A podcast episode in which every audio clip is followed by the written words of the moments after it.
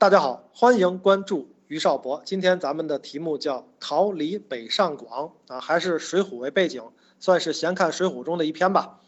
话说人生在世啊，东迁西舍再也正常不过了。至于你说逃离北上广，其精妙之处就在这个“逃”字儿了啊，能把狼狈之相写得如此文艺清妙，实在难得。但话说回来，一没有战争动乱。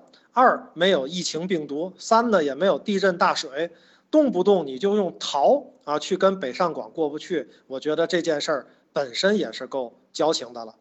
更是有营销公司呢搞什么我出机票你逃离北上广啊，这个浪漫自嗨简直到了脑梗的地步。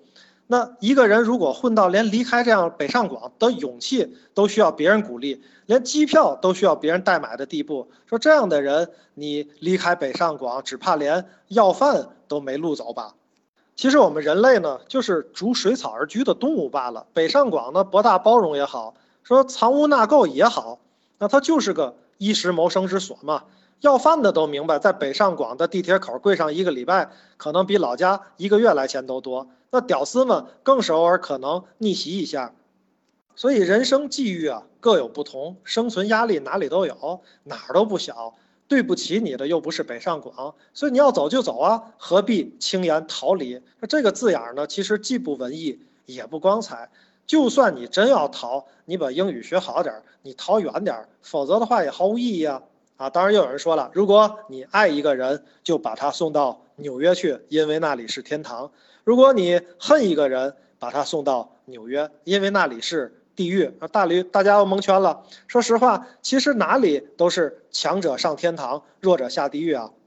在《水浒》里面呢，就有这么一群想逃离的人。前面咱绕个大弯，现在呢说回来了，在宋朝真的有人很想逃离。北上广，当然他们当初逃离的地方叫做东京汴梁，那里有什么呢？有苛政猛于虎。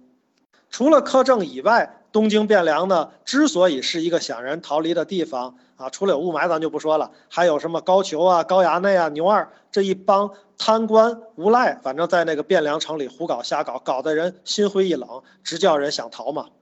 现在呢，就有几个在东京汴梁居住的。美艳的妹子啊，他们的家人呢确实待不住了，于是呢想给他们找一个小地方生活的更好一点啊。但是理想很丰满，现实很骨感，在大宋的那一块腐烂的王土之上，你不管扎根到哪儿，好像都不好长出好的苗苗。而作为一个奴隶呢，在大都市啊做奴隶做不成，来到小地方你就能过得好？你不知道在小地方的生存套路别样残酷吗？这几个妹子呢，分别就是金翠莲。阎婆惜、宋玉莲和白秀英啊，巧得很，他们年龄相仿，姿色喜人，职业相似。更重要的是，他们离开帝都，到了小地方之后，混得好像都不理想。首先登场的呢是金翠莲和他老爹啊，他们呢是本来投亲戚，但是不巧亲戚搬家了，到了南京，母亲呢又染病身故，后来呢遇上屠户镇关西，上演了大家都熟悉的故事。其次呢是阎婆惜啊，也是一家三口自东京投奔山东一个官人，失败，不想老头得病死了，最后呢求助于宋江，闹出了一出阎婆惜被杀的惨剧啊。后面那个呢是宋玉莲，他是随父母到江州琵琶亭酒馆卖唱为生啊，但差点被李逵两个指头戳死。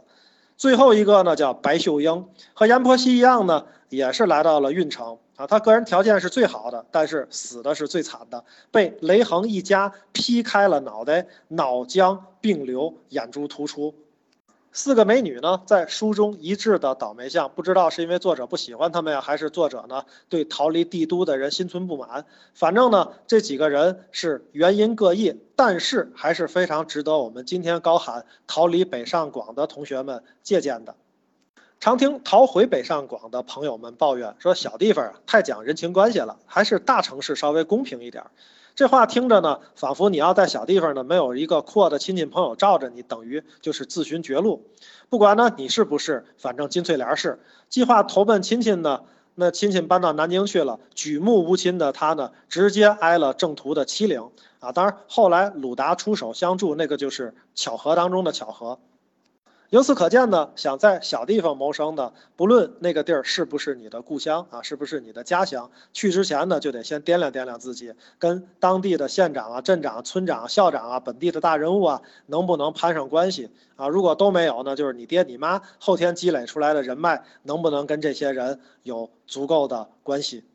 我们讲这个话题也不是鼓励混社会就一定要靠人情这种啊所谓歪风邪念吧。但是我们说说其他几个，你看。第二个阎婆惜，她的问题就比较普遍了。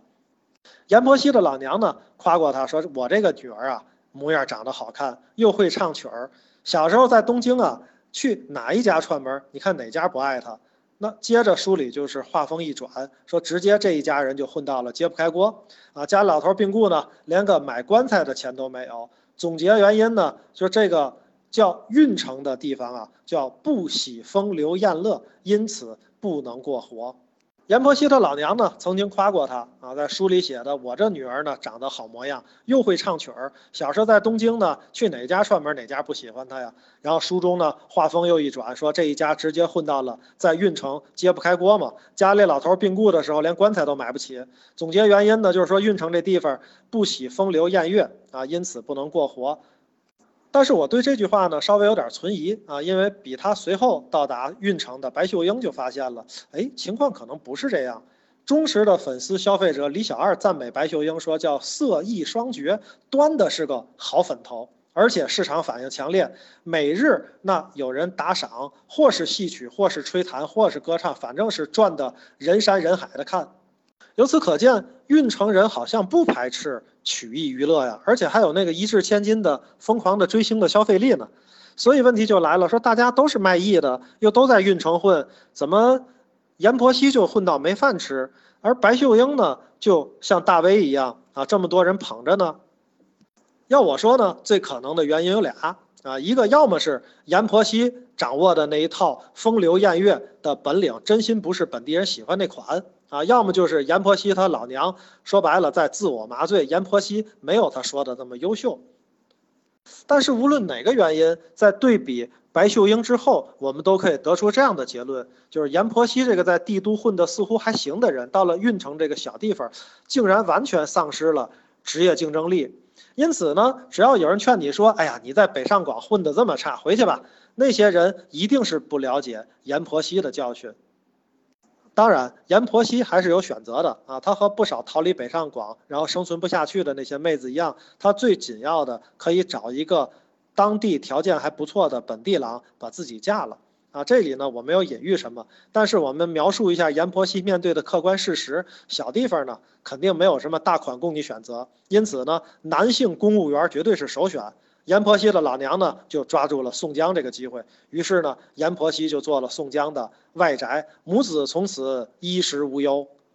然后真正严重的问题才到来，就如同那些逃离北上广时间不长的人，身体啊虽然在家乡小地方了，但是心思还在大城市，那就叫不甘心啊！不甘心什么？不甘心自己这一辈子就这么一眼就望到了头了。再加上呢，这个婚姻本来就不符合阎婆惜的爱情期待。于是呢，他看宋江哪儿都不顺眼，美美的找别扭，那出轨呢也是迟早的事儿了。最后阎婆惜呢，为了追寻自己想要的生活而勒索宋江，最后导致被宋江杀了。啊，这真是跟我们现在很多人一样，为了结婚而结婚，那真叫做结婚是误会，离婚才是理解。与之相比呢，在运城色艺双绝的当红大 V 白秀英就是不一样了。可是他为什么最后也很惨呢？我们接着讲，前面咱说他很受欢迎，整部《水浒传》嘛，担得起这“色艺双绝”这个词儿的，除了他就是李师师了嘛。那么好的条件，却离开帝都到运城，那因为他有一个很好的垄断式的资源。原来白秀英却和那新任县令就在东京时就有来往，也就是说，白秀英的业务能力。虽然高超，更重要的是它上面有人啊！我相信这是大多数逃离北上广的屌丝们无法比拟的。那这个世界上呢，就偏偏是你盛极必衰啊！阎婆惜呢，确实是有骄傲的资本，但是这样很不好，因为小地方嘛，地头蛇的反弹力是有你想象不到的那么坚挺厉害的。白秀英的悲剧难以避免啊，非常普遍，普遍到像人性一样。很多呢来自大城市的人呢，在小城市都有这种俯视众生的感觉。其实，凭什么你的故乡要按你爽的方式来发展？凭什么你故乡的乡民就要对你热情洋溢呢？来自北上广的人呢，没有什么值得骄傲的。可是人家偏偏来自北上广，偏偏或多或少的，我控制不住自己啊。